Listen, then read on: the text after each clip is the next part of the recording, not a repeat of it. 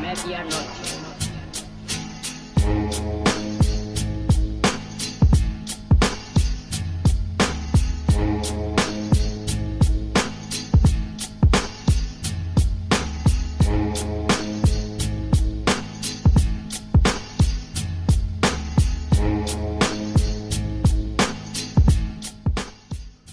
Bonjour ou bonsoir à tous en fonction du pays et de l'heure auquel vous nous écoutez. Bienvenue pour ce nouvel épisode de Bola Latina, le podcast 100% football latino de la rédaction de Lucarne Opposé. Avant de nous lancer dans cette émission, je vous encourage à nous suivre sur les différents réseaux sociaux, à venir interagir avec nous sur ceux-ci.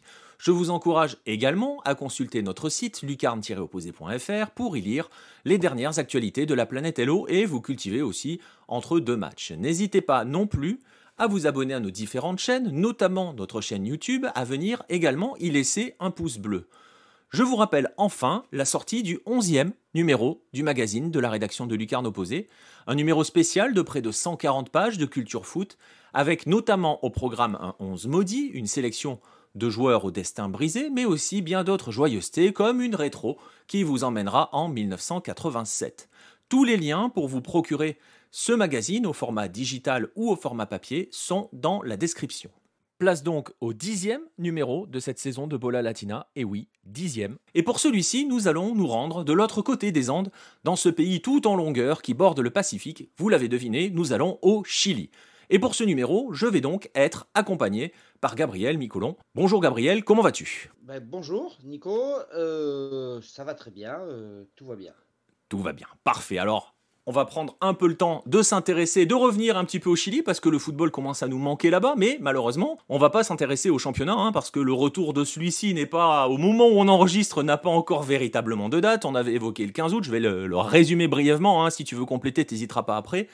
On avait évoqué le 15 août, puis la NFP, la Ligue, a récemment donné une liste de stades qui semblent prêts à accueillir le football, et là, on commence éventuellement à évoquer la fin du mois. Donc non, on va pas s'intéresser au championnat, on va plutôt se focaliser sur le modèle qui régit les clubs locaux, ce que l'on appelle les Sociedad Anónimas Deportivas Profesionales, les SADP pour les intimes. Et donc, pour débuter, Gabriel, est-ce que tu peux nous rappeler comment les clubs chiliens fonctionnaient avant l'émergence de ces sociétés anonymes? Sportive professionnelle. Les clubs chiliens, avant l'arrivée des, SADP, donc avant l'arrivée euh, des entreprises sociétés anonymes, euh, fonctionnaient euh, sous la forme de corporations ou de fondations. En fait, c'était surtout des corporations parce que la seule fondation qu'il y avait, c'était l'Universidad Católica. Et ça fonctionnait en fait comme une association sportive comme ça pourrait marcher en France ou dans les autres pays d'Amérique latine d'ailleurs, comme en Argentine, où c'est toujours le cas, ça fonctionne sous, une, une, entité, on va dire, plus publique et pas, pas d'entreprise. Voilà comment fonctionnaient les, les, clubs chiliens avant l'arrivée DSA.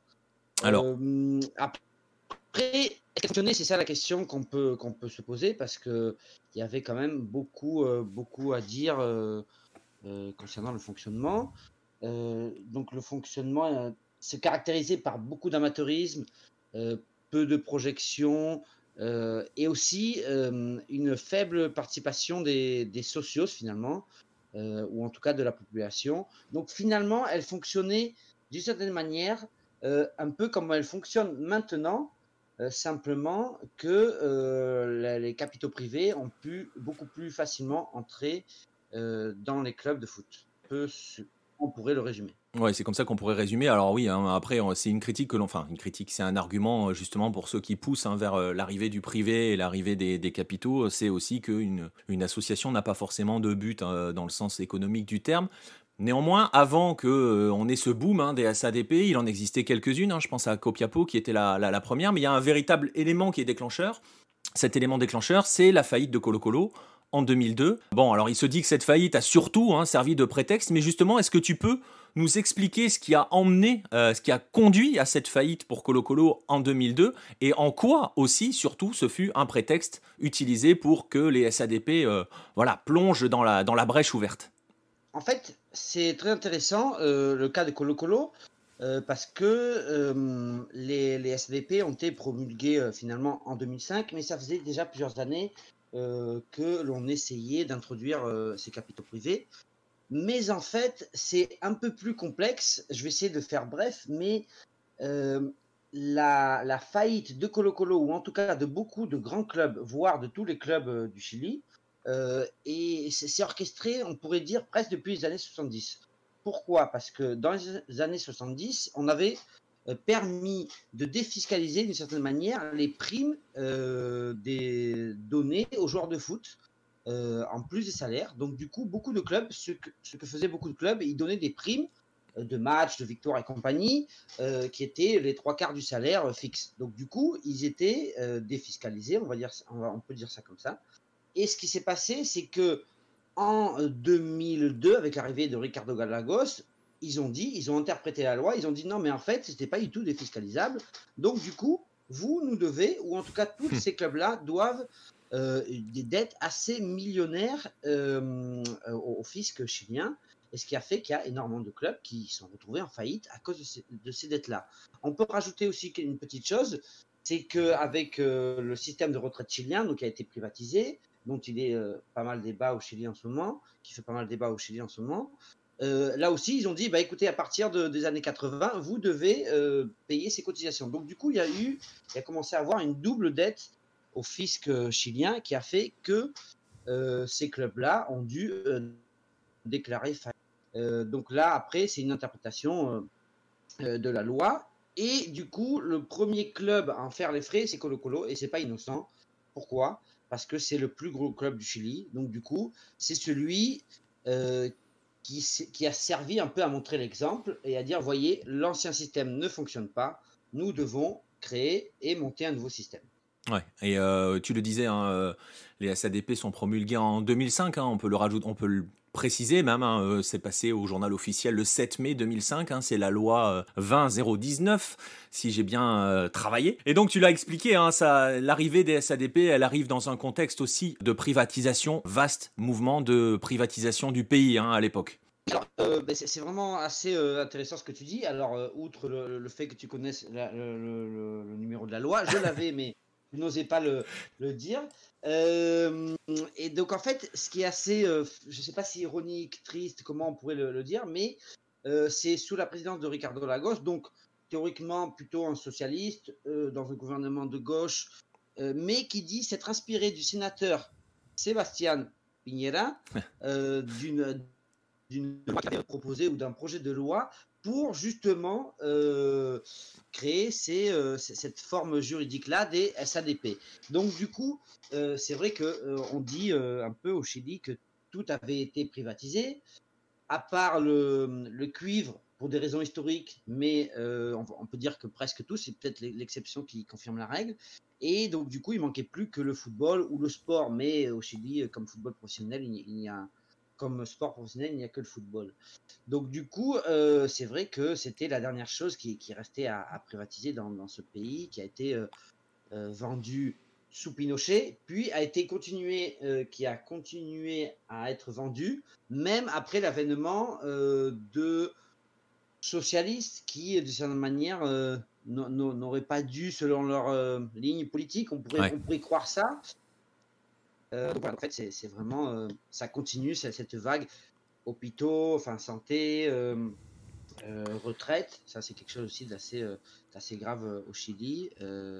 donc, donc ce n'est que finalement la continuité de, cette politique néolibérale. Ouais, le football, c'était euh, c'était un petit peu le village d'Astérix qui résistait. Euh, et tu l'as dit, hein, déjà sous Pinochet, ça commençait. Hein, on peut parler des universités, euh, des universidades hein, qui ont pas mal souffert aussi à ce moment-là. On en reparlera. D'ailleurs, je vais faire un petit peu de teasing parce qu'il va être question des, des, universités chiliennes dans le magazine numéro 12. Alors, vous avez encore le temps, c'est pour la rentrée. Mais voilà, il en sera question. On y reviendra un petit peu plus tard. Alors voilà, on a vu, il y a un contexte qui fait que, bah, tu l'as dit, on va employer le terme, il faut vendre le football au privé. donc le football est vendu au privé et donc on va aborder maintenant les conséquences de cette arrivée, de l'arrivée de ces SADP.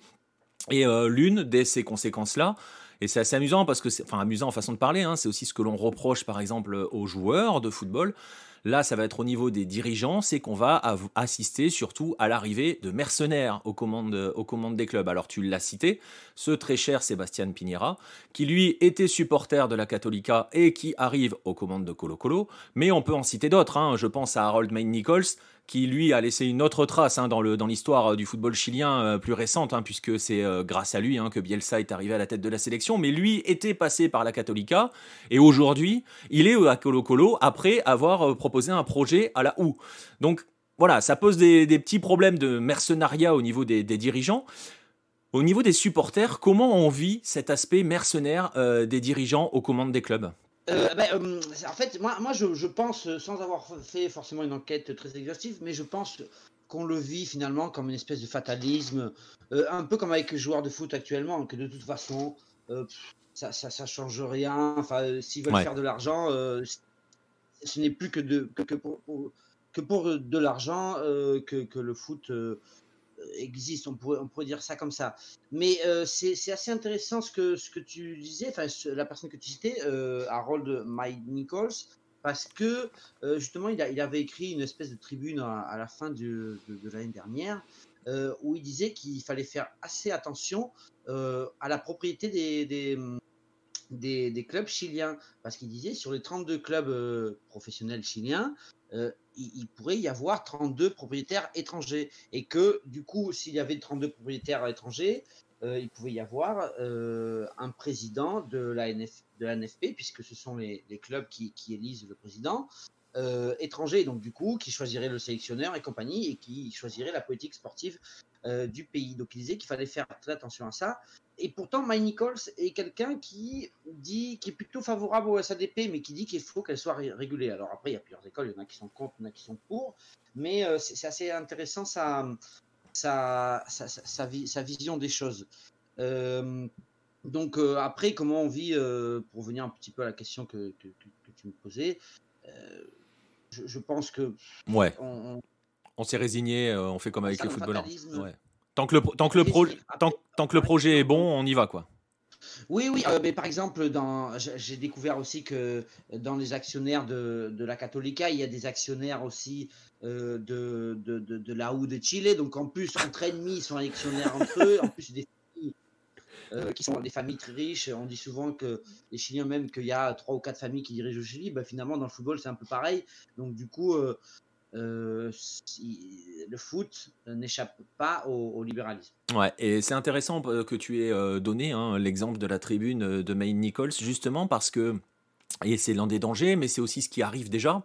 L'autre conséquence de, on va dire, on va utiliser un terme un peu général, même s'il n'est pas forcément approprié, mais de cette ouverture des capitaux au privé, c'est justement l'arrivée de capitaux étrangers et de multipropriétés étrangères. Je pense par exemple au clan Bragarnik, qui possède plus ou moins officiellement, plus ou moins directement plusieurs clubs chiliens. Le plus connu d'entre eux, parce que c'est celui qui fait sportivement le plus parler de lui euh, ces derniers temps, c'est Union La Calera, mais il y en a d'autres. Bragarnik, c'est un agent argentin, hein, c'est le nouveau baron euh, du, football argentin en termes d'agents, et euh, il possède entre guillemets quelques clubs en Argentine, il en possède quelques-uns au Chili, il a des hommes on va dire des hommes de confiance qui possèdent d'autres clubs au Chili. On voit certains des hommes de l'écurie de Bragarnik transiter par différents clubs notamment des clubs chiliens.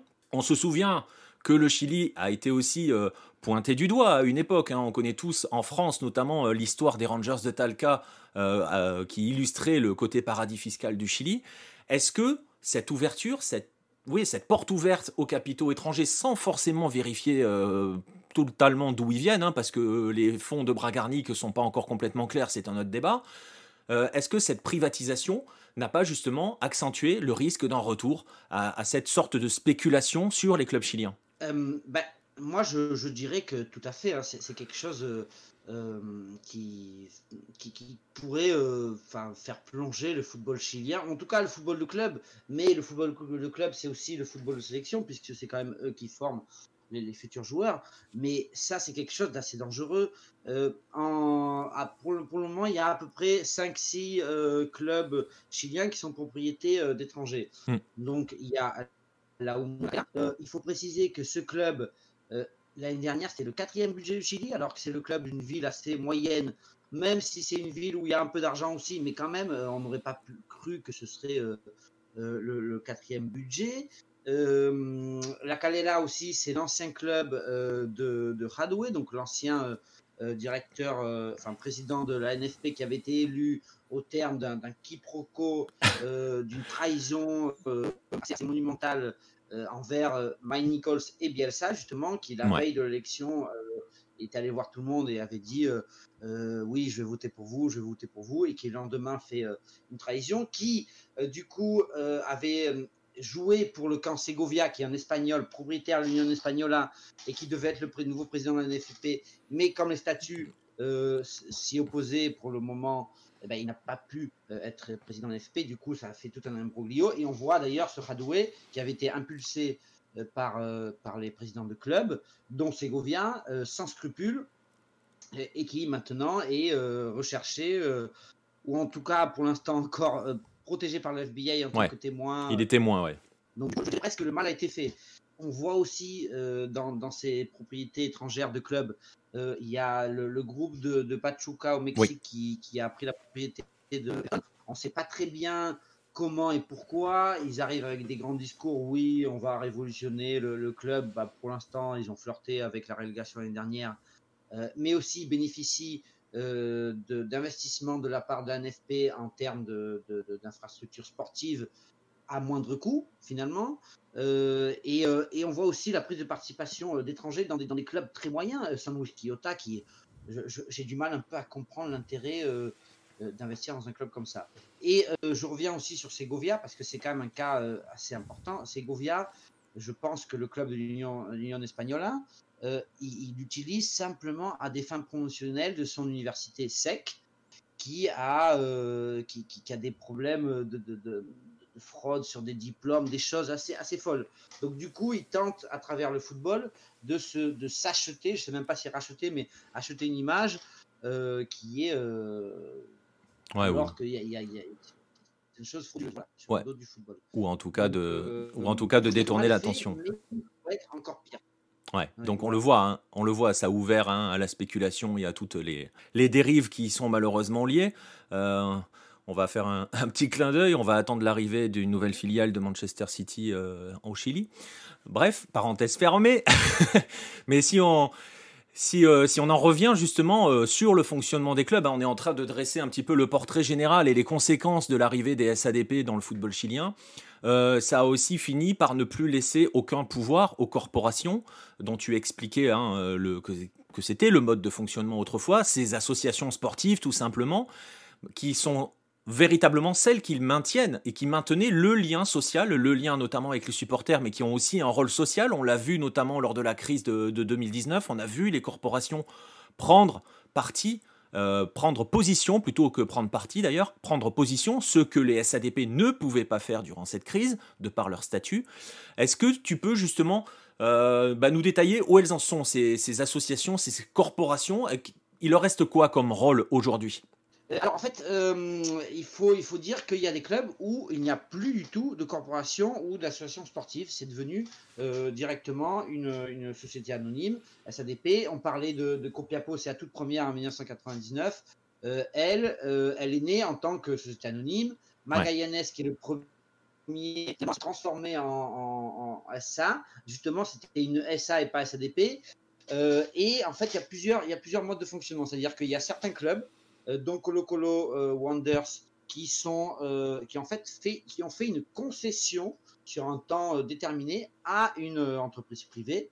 Donc du coup, ces clubs-là, la corporation et donc les socios continuent à avoir, à avoir du pouvoir. C'est-à-dire que les, les, sociaux de Colo Colo ont encore pas mal de pouvoir, encore des voix. La corporation a un rôle social encore très fort, bah, comme tu l'as dit en 2019, euh, la crise euh, de, au Chili, eh ben, elle, prenait des positions, elle, organisait des, euh, des cahiers de doléances publics, avec aussi des anciennes gloires, dont Barticciotto, mm. qui, qui le président, par exemple, du, de la corporation de Colo Colo est un communiste, donc du coup c'est assez en opposition avec ce système des SADP, mais qui a encore quand même un certain pouvoir politique euh, plus que vraiment finalement sur la gestion du club. C'est ça qui est un peu, un peu triste dans cette histoire des SADP, c'est-à-dire que les sociaux ne sont plus que de simples, on va dire, clients avec un droit de vote très symbolique au conseil d'administration. Mais aussi, il faut dire qu'il y a des clubs où il n'y a plus de, de corporations. Donc du coup, le club n'a presque plus de rôle social dans le sens où il y a des clubs qui détiennent, qui ont cédé carrément à une entreprise privée, à une SADP, euh, les participations dans le club. Donc il y a des clubs qui détiennent 0,001%. C'est pas une blague, hein, on, me l'a dit. Donc du coup, c'est des choses assez ridicules. Ou Union Espagnola, par exemple, la corporation euh, n'a que 0,1% de, des actions du club. Donc du coup, c'est le seul ouais. à euh, donc du coup, ça a réduit pas mal le rôle du socio. même si, comme je dis aussi au préalable, qui n'était pas tout à fait utilisé non plus, à bon escient, on va dire. Mais là, ça, devient euh, seulement un, simple client et non plus euh, un socio. Socio en espagnol veut dire partenaire. Donc c'est assez important. Ouais, bah tu l'as dit, hein, euh, on allait justement, tu avais fait la transition vers le, vers le rôle du socio, hein, et surtout on le sait à quel point, plus particulièrement en Amérique du Sud, hein, on, pour le coup, on peut généraliser. Il y a vraiment eu, euh, il y a une histoire sociale hein, de la plupart des clubs. Donc c'est vrai que ce modèle est en train, ce mode est en train de gentiment s'envoler. Même si on va voir, hein, il y en a quelques-uns qui reviennent, qui résistent. On va en parler un petit peu plus tard. On va juste parce que quand même, euh, le pire, hein, euh, serais-je tenté de dire, c'est que l'émergence et l'arrivée en masse des SADP, le, le, fait que tout le monde se tourne vers ce modèle, sportivement parlant, ça coïncide aussi avec l'émergence d'une génération dorée au Chili, euh, celle qui a décroché les, premiers titres de l'histoire de la sélection A. Alors on va tout de suite bien le dire hein, au cas où il y ait des supporters ou des fervents défenseurs des SA qui nous écoutent. Cette génération-là n'a pas été produite par euh, le modèle SADP. Hein. il vient d'un modèle antérieur, justement, puisqu'on est arrivé à peu près à cette transition. Mais cette génération-là va aussi servir euh, de vitrine et on peut dire même de l'heure, hein, notamment puisque elle va arriver avec ce mythe euh, que les clubs peuvent euh, se s'auto-financer, ou en tout cas même pas plus que s'auto-financer, s'enrichir avec l'argent des transferts. Euh, tout à fait. Alors moi je dirais que cette, génération de doré, au-delà d'avoir apporté des titres au Chili, elle a surtout permis, et je pense c'est peut-être ça le, plus important, de décoincer le Chili. Moi quand je discute avec des Chiliens, ils me disent Mais nous, on n'imaginait jamais pouvoir gagner contre l'Argentine. Au pire, on espérait euh, faire un match nul. Donc, oui, les titres, ils arrivent après, mais je pense que le, plus important, c'est ça a décoincé le, supporter, même le joueur chilien, euh, par rapport au complexe qu'il avait euh, par rapport à ses voisins.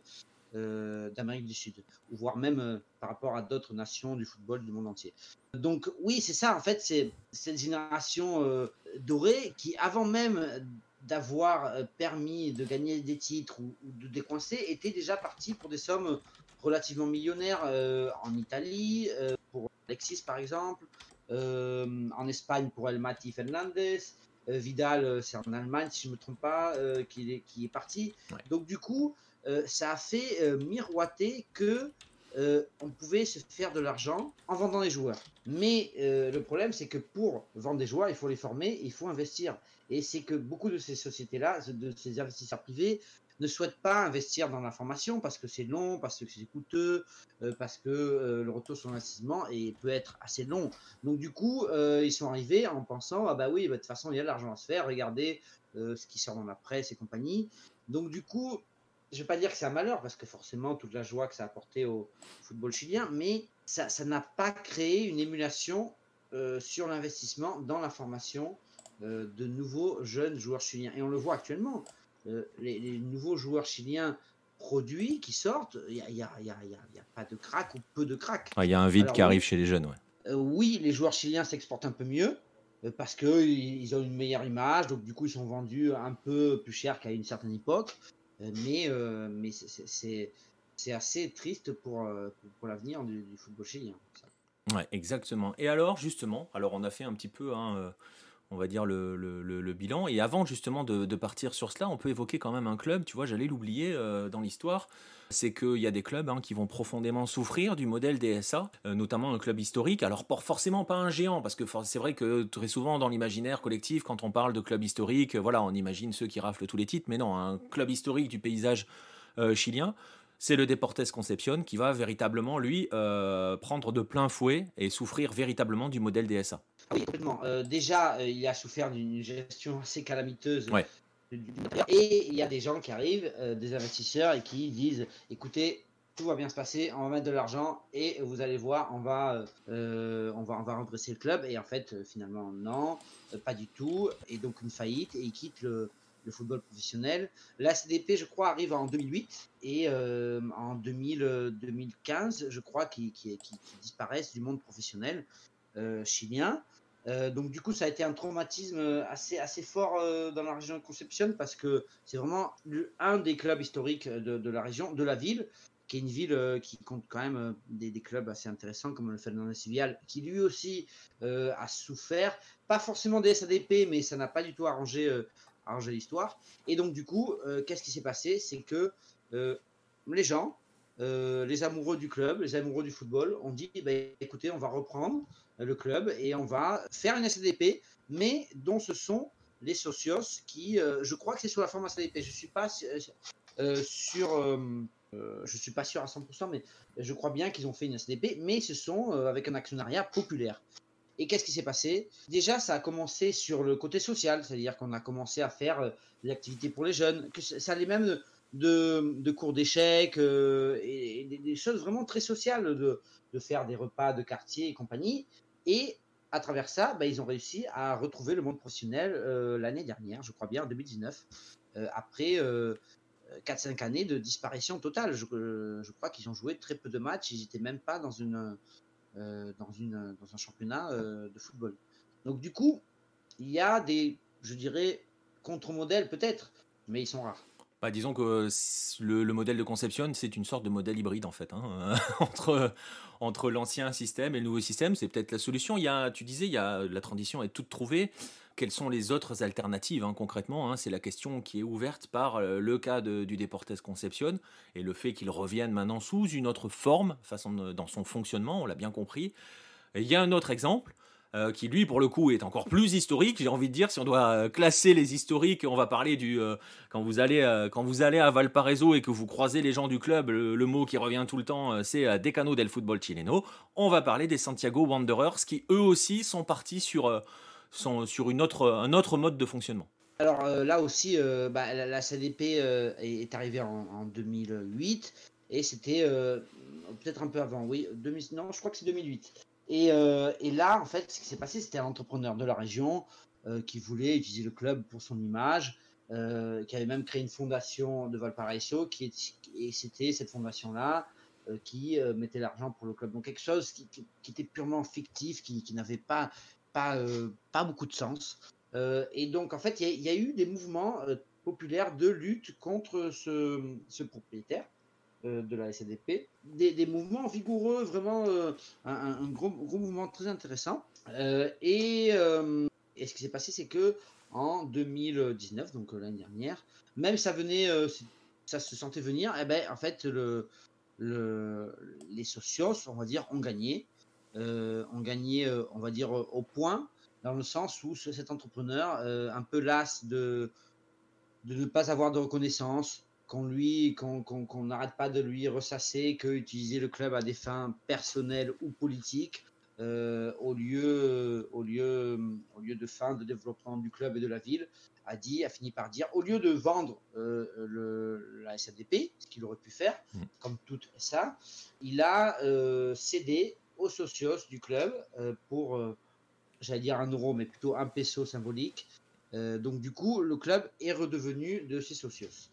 Et euh, après, on pourrait être tenté de, croire qu'il a reversé aussi parce qu'il n'avait pas d'offre. Ça, euh, ça, peut être aussi euh, une interprétation. Mais en tout cas, c'est la bonne nouvelle dans le football chilien qui est arrivée à la fin de l'année dernière. donc, ce club historique, vraiment, c'est quand on va à Valparaiso, c'est, il y a vraiment un attachement fusionnel à, à, ce club. On voit beaucoup de, de tags, de drapeaux, de fagnons je serais tenté de dire, euh, je ne sais pas si ça va forcément plaire à tout le monde, mais c'est un peu comme l'OM et Marseille. Il y, a, une espèce de, fusion entre le club et la ville. Et donc, du coup, quel symbole que ce soit euh, ce club-là qui ait pu un peu dire euh, top à ce modèle de SADP qui est néfaste. Il y a une question qui est toujours, enfin, qu'il faut aussi se poser, c'est pas de SADP, donc pas de capitaux privés directement, mais aussi quel est le modèle de financement du football chilien? Parce que les capitaux privés, malheureusement, dans le football aujourd'hui, sont assez intéressants, enfin, sont, primordiaux pour le développement. Donc, c'est aussi, oui, ok, la beauté de, récupérer à socios, mais comment faire pour qu'il y ait suffisamment d'argent et d'investissement pour que ces clubs fonctionnent. Mais ça, c'est une question très ouverte. Oui, parce qu'il faut quand même rappeler, hein, on est dans un contexte, un contexte pardon, particulier et il n'est pas forcément lié à la crise du Covid ou à la crise sociale de la fin d'année dernière au Chili. On n'est pas dans un pays où les droits télé permettent de survivre. Hein. Enfin, ils permettent entre guillemets de survivre, mais très souvent l'argent de ces droits télé est utilisé bah, bêtement pour rénover les stades ou des choses comme ça, ou pour essayer de payer les salaires. Euh, donc euh, c'est primordial. On n'est pas tout à fait dans les mêmes modèles que ceux que l'on connaît en Europe. Euh, et donc justement, on est dans un football chilien, tu le disais, quels peuvent être les autres moyens de financement, quelles peuvent être les, les, voies de sortie, entre guillemets, si jamais on devait sortir des SADP. Pense que nos auditeurs le comprendront en fond, euh, en fond, on ne pourra pas sortir du modèle des SADP et revenir à 100% aux associations. C'est dans le monde moderne, c'est juste pas possible. Euh, encore moins au Chili avec des clubs qui n'ont aucun moyen. Il faut, quand même le dire, hein, euh, Gabriel. Après, il y, a, d'autres contre-exemples sur le continent latino-américain. On prend l'exemple de l'Argentine, qui ce sont toujours des associations, je ne connais pas le statut exact, mais à but non lucratif.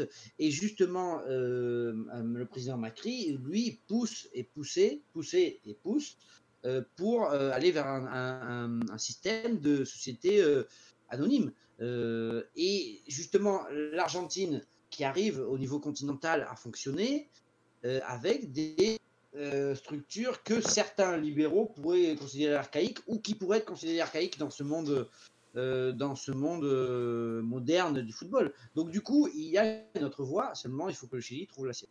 Il va falloir qu'il trouve la sienne. On vous invite, hein, si vous voulez en savoir un petit peu plus, euh, par exemple, sur bah, justement les problèmes financiers des clubs chiliens, le fait de... On parle de beaucoup de la première division, mais la deuxième division, c'est pareil, voire pire. On va dire les deux premières divisions professionnelles sont dans un équilibre très très précaire. On, on parlait en tout début d'émission euh, du retour sur le terrain du football, de la reprise du football au Chili. On ne sait pas non plus si tous les clubs vont repartir dans un état euh, qui permet véritablement de, fonctionner. On verra, ça sera l'objet d'autres débats. Donc je vous invite, si vous voulez en savoir plus, je vous partagerai le lien. J'avais écrit un article au sujet de la précarité du football chilien et justement on, évoquait, hein, on évoquait ces, dangers euh, de l'arrivée des capitaux étrangers, du clan Bragarnik, de toute la clique argentine qui était en train de, s'installer autour de certains clubs chiliens, ceux dont on a parlé dans l'émission dans euh, d'aujourd'hui. Le Chili dans un équilibre précaire. Euh, il n'est pas forcément, contrairement, hein, c'est pareil, hein, ne nous faites pas dire ce qu'on ne dit pas, le, provoqué par les SADP. Gabriel l'a très bien dit au début de l'émission, le système était déjà précaire avant que les SADP s'installent. Mais on va en retenir ces mots, hein, euh, Gab, sur ce que tu as dit à la fin, au Chili, de trouver sa voie, tout simplement. oui, pour, pour ajouter quelque chose, justement, en fait, il y a quatre clubs professionnels euh, qui euh, encore cette, euh, cette, structure d'association ou de corporation, on va dire, sans société anonyme, sans SADP. Et en fait, il y a Cobresal, Currico Unido, Universidad de Concepción et Deportes Puerto, Deportes Puerto Montt. et justement, ces quatre clubs sont des clubs plutôt bien gérés. Alors après, il faut dire que Cobresal euh, a beau être euh, une structure non lucrative, il y a beaucoup de soutien de, Delco qui est l'entreprise publique euh, cuivre. Donc, bon, c'est compensé par du mécénariat, on pourrait dire. Mais par exemple, Universidad de Concepción, qui est, qui est très lié à, à, l'université de Concepción, justement, comme son nom l'indique, qui est encore très lié. Ça me permet de rebondir au, dossier club universitaire dans le MAG 11. 12. 12, pardon. Euh, et du coup, euh, c'est le, seul club euh, sur les cinq dernières années qui est bénéficiaire. Donc du coup, ce modèle chilien pourrait se trouver, se tourner justement vers un modèle sans ADP. D'autant que, le président Mario Rodriguez euh, de la Conce a vraiment juste, euh, même s'il a, forcément, hein, c'est dans l'air du temps, hein, l'arrivée et l'ouverture à des capitaux à des groupes d'investisseurs, pour l'instant, lui euh, résiste. Il a vraiment affirmé que ce n'était pas dans ses projets de vendre la marque Universidad de Concepción. À voir. Écoute, on verra, hein, on verra de quoi l'avenir sera fait. On va d'abord espérer le retour du foot hein, au Chili euh, fin du mois. Allez, on va croiser les doigts. Je ne suis pas convaincu que ça soit possible. Je ne suis pas convaincu que ce soit possible dans beaucoup de pays, euh, même le pays voisin là de l'autre côté des Andes. Euh, ça a l'air de plus en plus compliqué même. on va en rester là pour, pour cette émission. merci à toi Gab de m'avoir accompagné au Chili pour parler des SADP. Bah, écoute, merci à toi de, bah, aussi de m'avoir accompagné pour parler de ce sujet assez intéressant. Exactement. Et donc on va vous remercier euh, de nous avoir écoutés, on va vous rappeler, bien évidemment, de ne pas hésiter à venir discuter avec nous sur les réseaux sociaux où nous sommes présents, euh, à venir aussi sur notre Discord euh, si vous voulez discuter avec les gens de la rédaction ou même avec les membres de la communauté LO parce qu'on n'est pas qu'entre nous, il y a tout le monde, on est ouvert. N'hésitez pas à nous rejoindre. On va vous laisser ici pour ce dixième épisode de la troisième saison de Bola Latine. A bientôt les amis